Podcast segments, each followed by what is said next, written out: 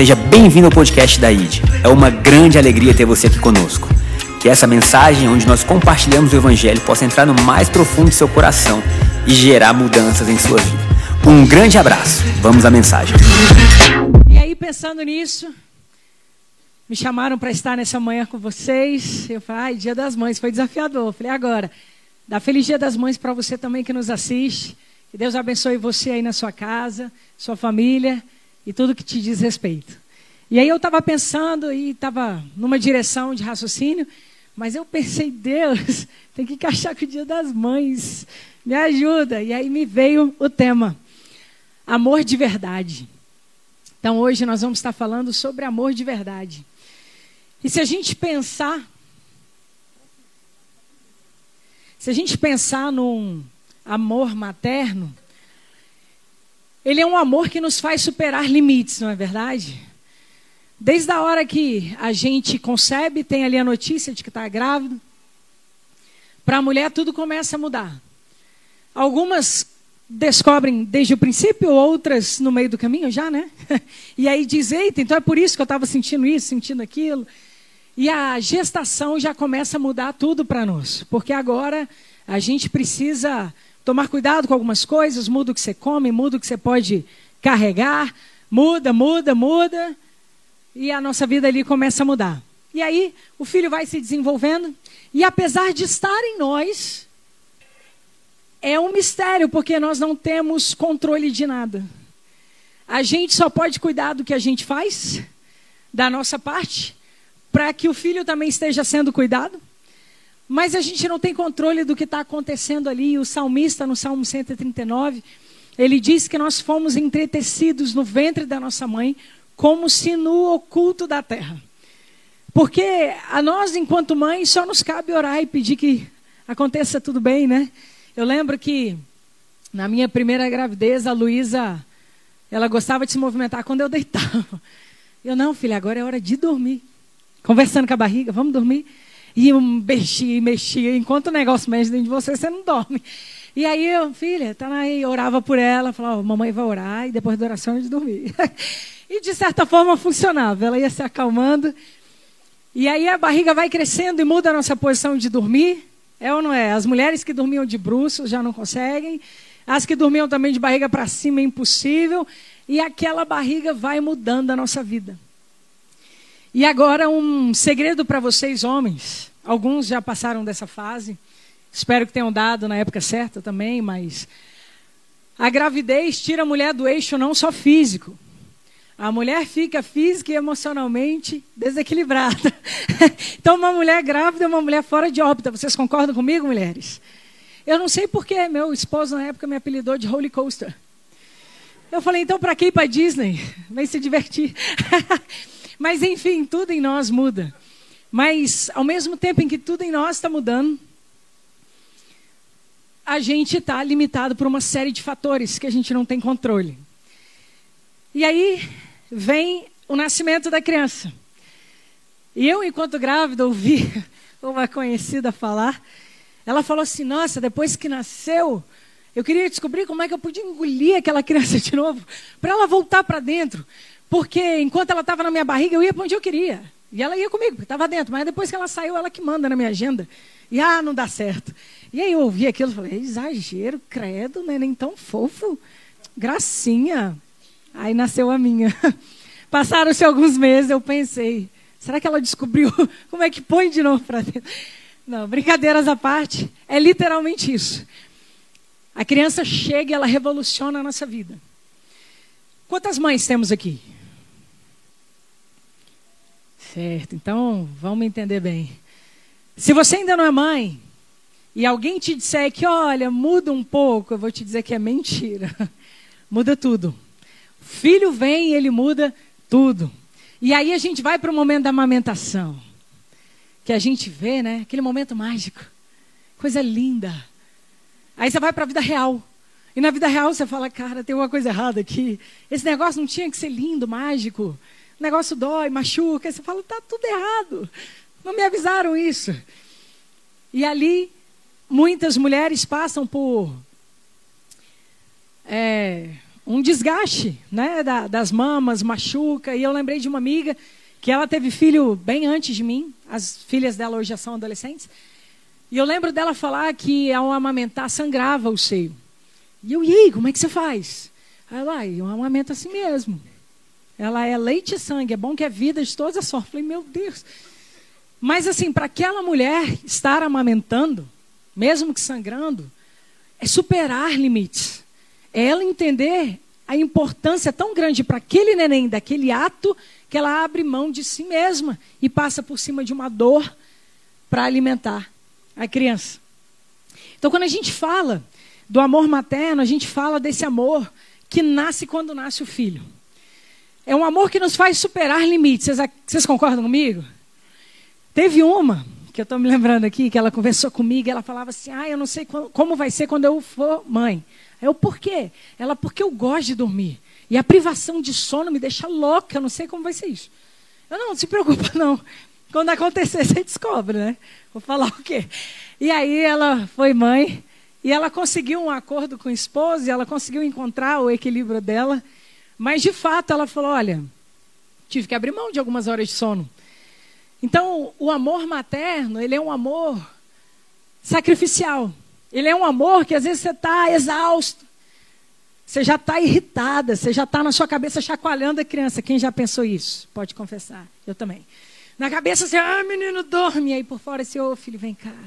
Você não está conseguindo dormir, né, meu amor? Vem cá. Como... Espírito me ajuda para essa criança ficar viva. E ali você vai se superando em prol de cuidar e porque ama o filho. Nós passamos também por uma mudança de prioridades, verdade ou não? Gente, olha, a vida de solteiro para a vida de casado já traz mudança, né? Porque a gente tem que alinhar horários, enfim, interesses. Agora você está compartilhando e construindo a vida com alguém. Mas a maternidade parece que faz assim com a nossa lista de prioridades, né? A gente que estava no topo agora vem para o último lugar. Aí você faz tudo pela casa, pelo marido, pelos filhos, e aí no fim do dia você fala: ai meu Deus, não consegui nem tomar um banho. E às vezes a gente tem esse amor como um amor maior. Porque às vezes ele é maior até do que com o cônjuge, não é verdade? O cônjuge ele é adulto. Você vira para ele, vá, se vira.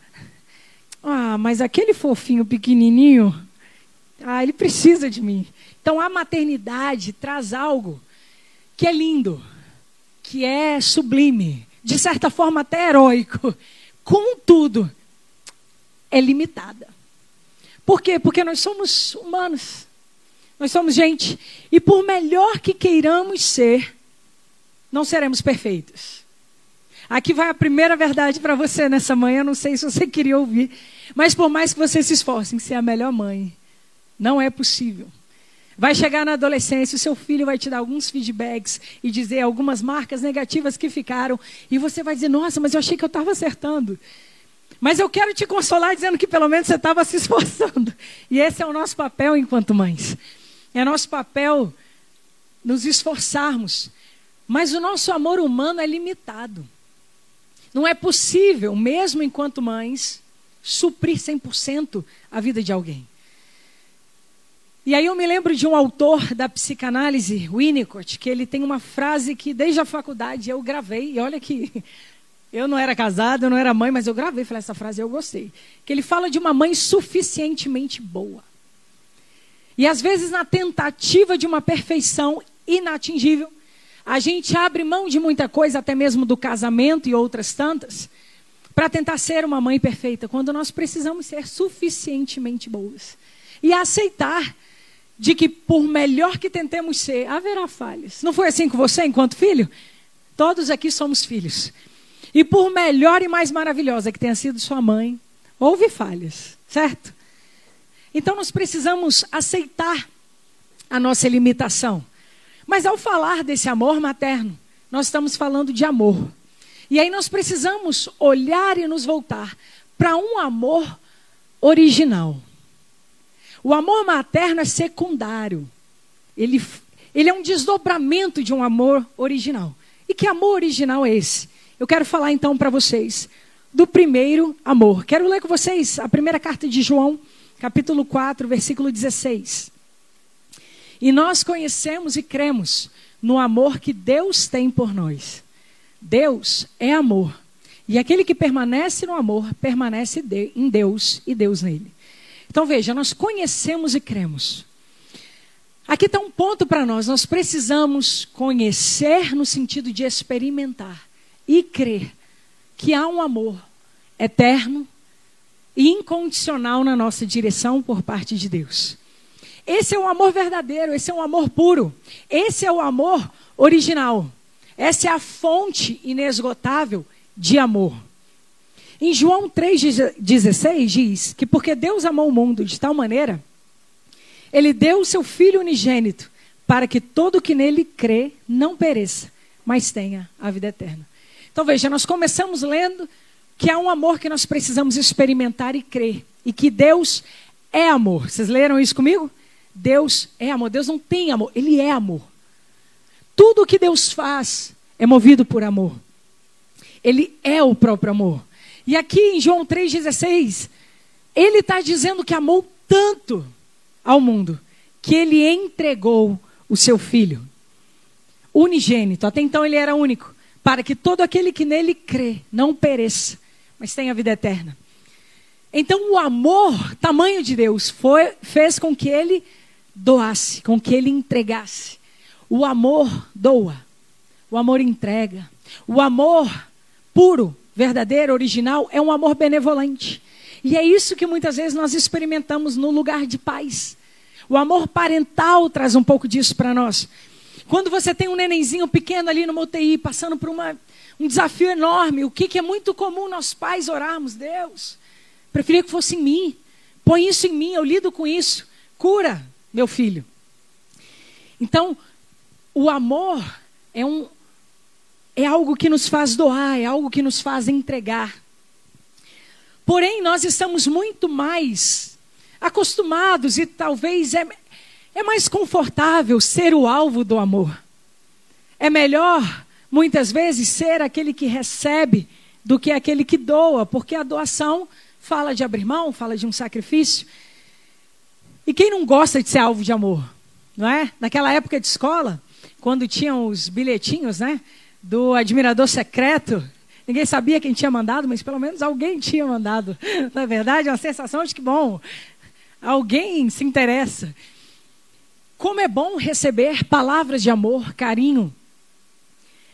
Mas muitas vezes nós temos muito isso de, ah, eu ser o alvo. E o amor verdadeiro, o primeiro amor, que é a origem, que é o próprio Deus, nos ensina um amor que doa, que entrega. E olha que bacana, Deus colocou em nós um funcionamento cerebral que gera substâncias prazerosas quando nós damos, quando nós doamos. Você já teve essa experiência de talvez participar de alguma coisa, alguma doação, alguma instituição, ou alguém que estava muito necessitado e você supre. E o fato de estar suprindo alguém gera em nós um prazer você fala, eu sei que eu não resolvi o problema, mas que alegria de poder ajudar. Então Deus colocou em nós um sentimento, Ele colocou neurotransmissores que são liberados ao doar. Por quê? Porque Ele é assim. Deus é galardoador. Deus é presenteador. Hebreus 11, 6 diz que todo aquele que se aproxima de Deus precisa crer que Ele existe e que Ele é presenteador. Ou seja, sabe aquela pessoa que gosta de dar presente, que às vezes até te constrange de tanto presente que dá? Ah, lembrei de você. Ah, não. E aí você fica, meu Deus, parece que eu não lembro dela nunca. Não, não é isso. É porque talvez a tua linguagem de demonstrar amor seja outra. Mas Deus é presenteador. Deus gosta de doar.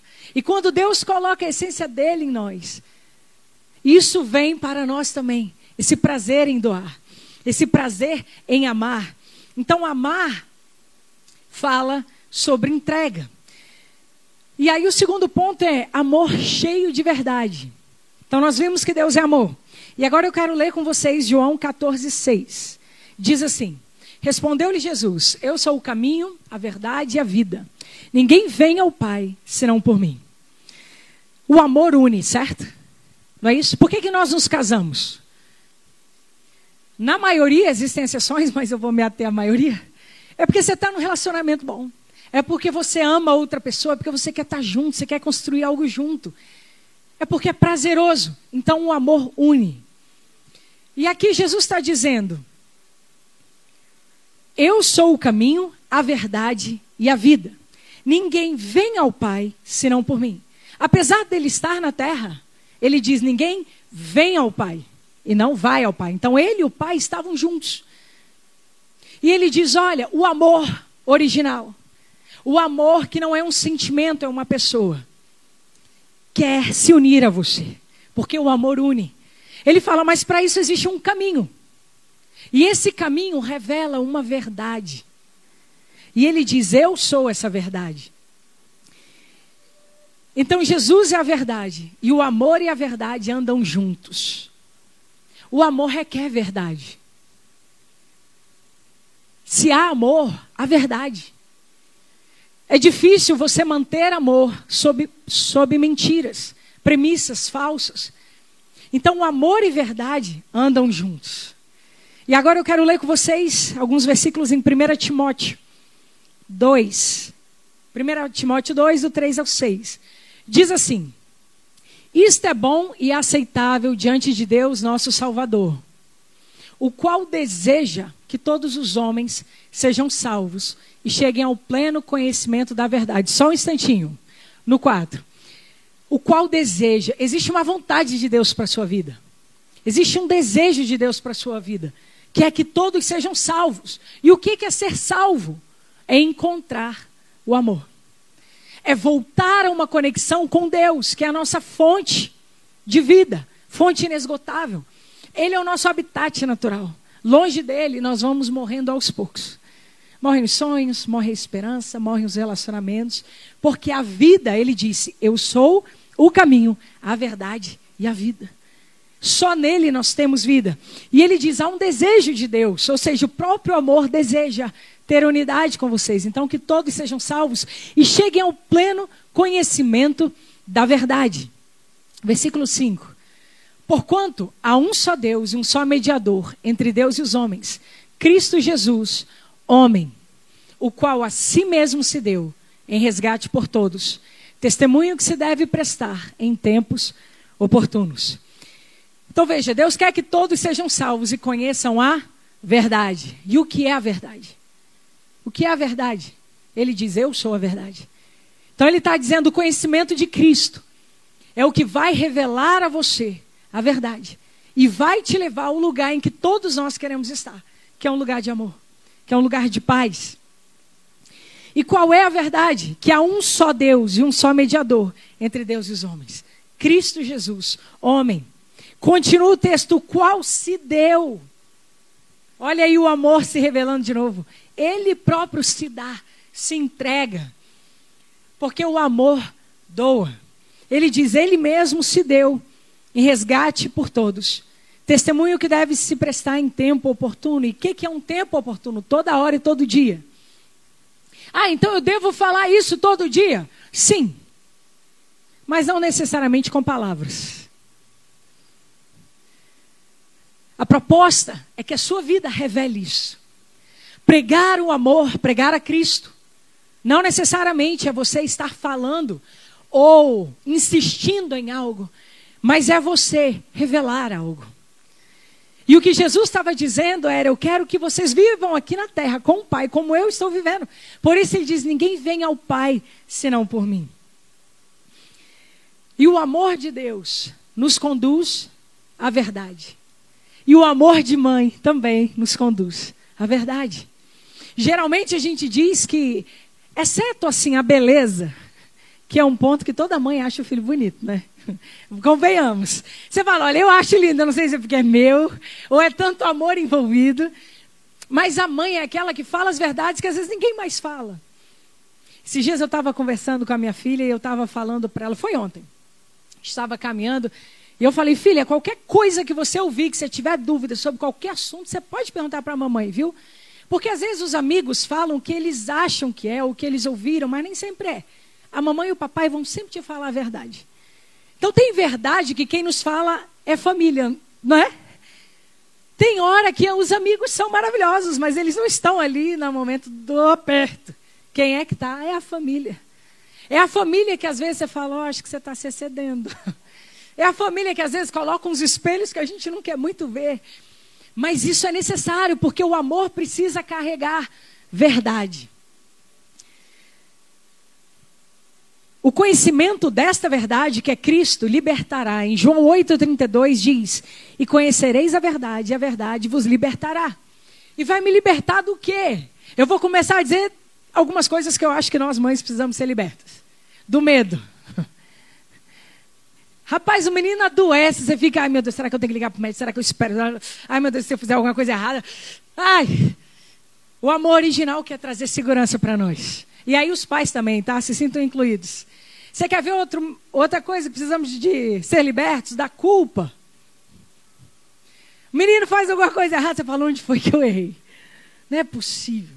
Ou às vezes você está correndo demais para trabalhar e você não tem o tempo que você achava que tinha que ter, se sente culpado. E nós carregamos coisas demais.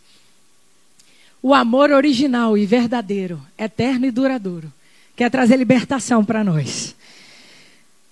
O amor também santifica. João 17, 17. Jesus está na oração sacerdotal e ele diz assim: santifica-os na verdade, a tua palavra é a verdade. E o que, que quer dizer santificação? Santificação fala de mudança, de transformação, de amadurecimento. E o, o amor nos faz amadurecer. Você quer ver? Quando a gente se casa, é quase que um amadurecimento a fórceps. Você vai ter que amadurecer, porque agora não é mais só você. Ah, mas eu sempre fiz assim, eu nunca dei satisfação para ninguém. Ah, agora tu casou. ah, mas isso é chato, é, eu sei. Mas alguém, agora tem alguém que zela por ti. Tem alguém que se importa. Tem alguém que te espera. Então, o casamento para nós é uma escola de amadurecimento de um amor que se doa, de um amor que faz o que não queria fazer. Ah, não gosto de lavar louça. Bem-vindo ao time. Somos dois. Vamos revezar para o ímpar. Ou seja, o amor faz com que a gente saia da nossa zona de conforto. E a santificação, ela fala disso, de um amadurecimento. Então a mãe, ela tá ali me manda aquela bolota de leite. Porque, gente, é um menino fofo, aqueles bebezinhos cheios de leite, né? Gente, é fofo demais. Você já viu os adultos, tudo vira. Ai, que gatinho. É, aquele filme, olha quem está falando, vocês já assistiram? Ele é um pouco antigo. É, passava em VHS, alguém sabe o que é? Enfim. E aí, era criança olhando para aqueles adultos, falando: por que, que eles estão falando assim, igual retardado? Mas porque eles trazem também um lado nosso, porque são criaturinhas pequenas, fofas, mas que precisam crescer. Aí aquele menino lindo vem no seu colo e pá na sua cara. Aí você segura a mãozinha dele e fala: bater não, meu amor. Carinho. Carinho. Aí dali a pouco o que, que ele faz? Pá na sua cara. Não. Até que pela repetição, o bonitinho já já vem dar um beijinho. Aí você parabéns, é. Vamos reforçar o que é bom. O amor vai fazendo com que cresça. Esses dias eu pedi para o Mateus fazer algo que era para ele, mas eu sempre fazia.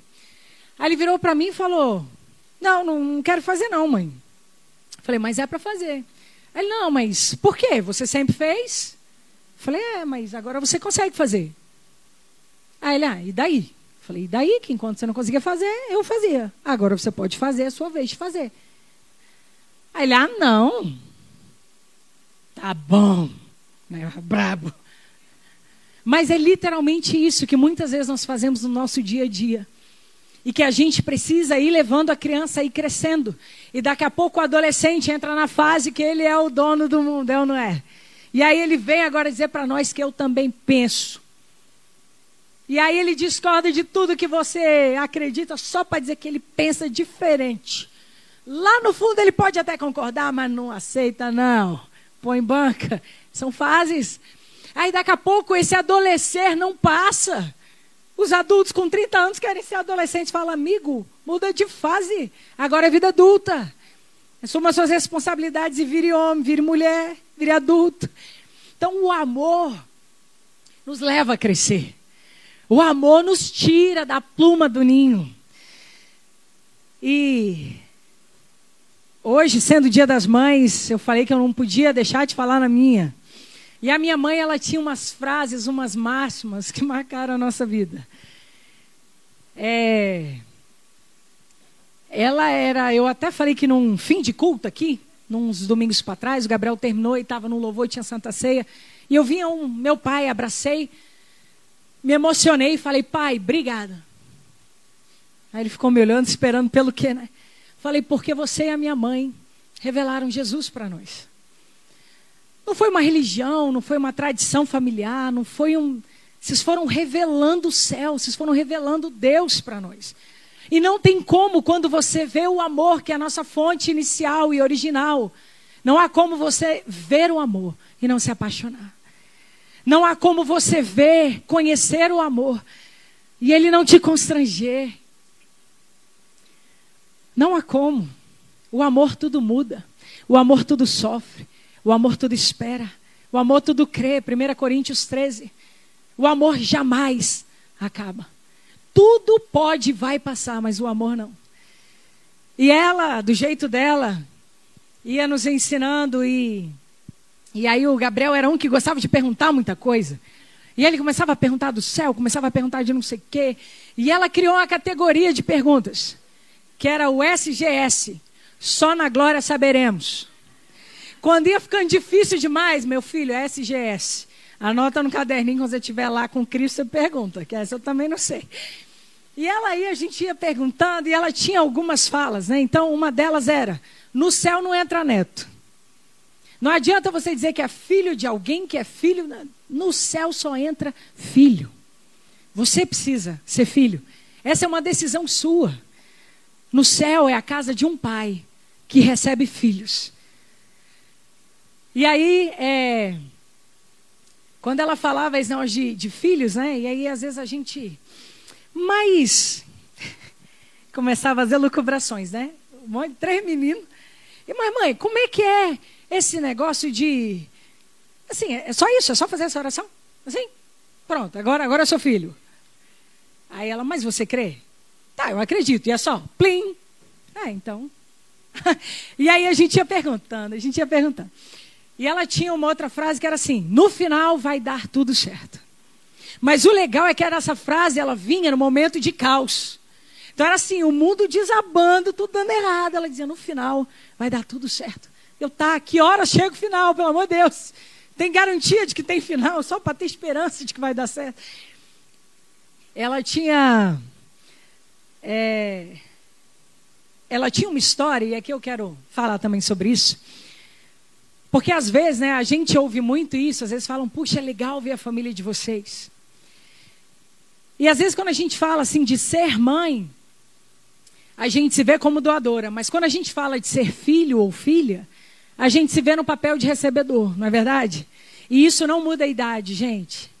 Isso não muda a idade. Nós somos sempre filhos e queremos estar sempre recebendo dos nossos pais. Quando meu pai perdeu os pais, eu lembro dele falar assim: é estranho. Aí o que, pai? Ele não, não tem ninguém mais para cima. Agora eu que vou ser o teto. Aí eu pensei, pai, mas né? Tipo assim, já está coroa, já está maduro, mas ali não era a fala do pai para a filha, era a fala do filho. Eu não tenho mais meu pai e minha mãe. Então, pai e mãe é, são um lugar de colo. É um lugar de, de sossego que a gente tem. Mas talvez você não tenha vindo de uma família assim.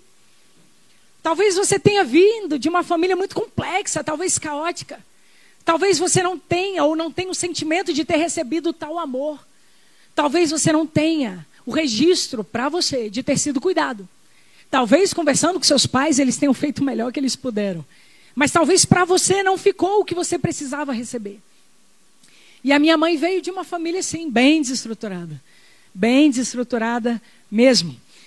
Mas ela tinha algo assim que eu acho que era uma conexão direta a essa cascata de amor original, que eu acho que ao longo da jornada foi curando e fazendo dela um instrumento de cura. Porque nós fazíamos muitos encontros na igreja. Como nós tivemos mergulhados, eram vários, vários temas. E às vezes ela resolvia, Deus estava trazendo uma cura ali a ela e ela resolvia compartilhar. E ela falava e chorava, e eu brinquei com ela. Falei, mãe, você está sendo curada, mas está ferindo todo mundo, porque chorava todo mundo junto. Porque só de ouvir o testemunho, você fala, meu Deus. Aí terminava né, as ministrações, nós tínhamos os intervalos. E aí as amigas mais próximas se aproximavam e falavam: É sério que você viveu tudo isso? Aí ela é, e tem mais, mas eu vou contando aos poucos. Então, assim, olhar a origem dela, a nossa estrutura e dinâmica familiar, você fala, pode alguma coisa boa vir de Nazaré? Mas eis que, e é isso que eu quero trazer para você, ela encontrou uma fonte inesgotável. Um amor original e verdadeiro. Um amor que jorra verdade. E esse amor mudou a vida dela. E esse amor fez com que a partir dela uma nova história familiar fosse escrita. E é isso que Deus quer fazer a partir de você. Eu não sei o que você traz como bagagem. E eu sei que nós trazemos, porque todos nós temos histórias. Mas eu sei que há um Deus poderoso para te ajudar a carregar a bagagem e a mudar o teu legado daqui em diante. Então, talvez quem olhe para trás diga: Meu Deus, o que vai dar isso? Mas basta um encontro com o amor, que não é um sentimento, é uma pessoa. E tudo pode mudar. E aí, de fato, graças a Deus, nós tivemos a experiência de vivermos um lar tranquilo.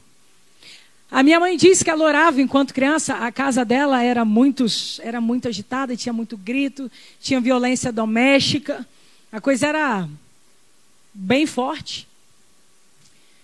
E ela disse que ela, desde quando ela foi interna no colégio, era um colégio batista, ali foi quando ela começou a ouvir sobre Deus, com 10 anos de idade. E ela disse que ela pedia a Deus que Deus desse a ela uma família e um homem que não gritasse. E Deus deu. Porque meu pai não grita, quem gritava lá em casa era minha mãe. Aí depois eu falei, é por isso que você queria um homem que não gritasse, porque senão ia ser dois, né? Mas então, assim, às vezes a gente olha para a história e fala o que, que vai ser de nós. Vai ser de nós o que Deus já predeterminou. O Salmo 139 diz: que todos os seus dias foram escritos e determinados quando nenhum deles havia ainda. A tua história está feita. O que é que nós precisamos? É mergulhar nesse amor que liberta, que transforma, que cura. E é pedir a Ele, Deus, revela em mim quem o Senhor é. Revela em mim o teu amor, não o meu, porque o meu é limitado. Como é que eu vou dar algo que eu nunca recebi? Como é que eu vou fazer algo que eu nunca vi fazerem? E aí, quando nós começamos a contemplar, a contemplá-lo, um novo repertório se abre para nós. E tudo que nós precisamos é contemplá-lo. É a contemplação de quem ele é que muda quem nós somos. Porque, sabe, até os nossos medos e traumas geram traumas. Porque com medo de viver, do meu filho viver o que eu vivi, eu gero uma outra situação, às vezes tão exagerada, que vem uma outra marca. O que eu quero dizer com isso é que todos nós temos um limite do que dá. Todos nós, por melhor que tentemos ser, não conseguimos suprir tudo. Mas eu quero trazer uma esperança nessa manhã de Dia das Mães. Dizer que você não está sozinha nessa missão.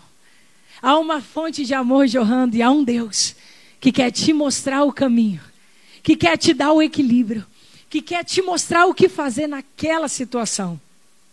E isso vai trazer paz aos nossos corações.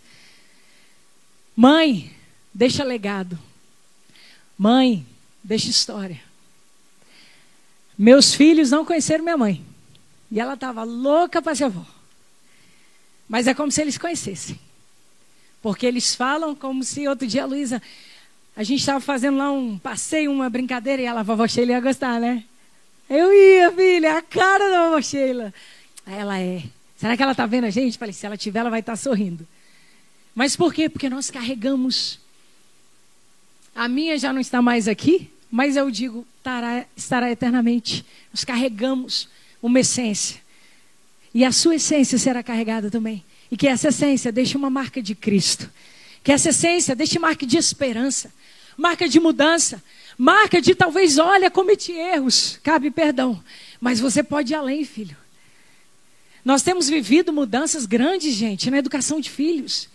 Os filhos hoje falam e lidam com pais como as gerações anteriores não faziam.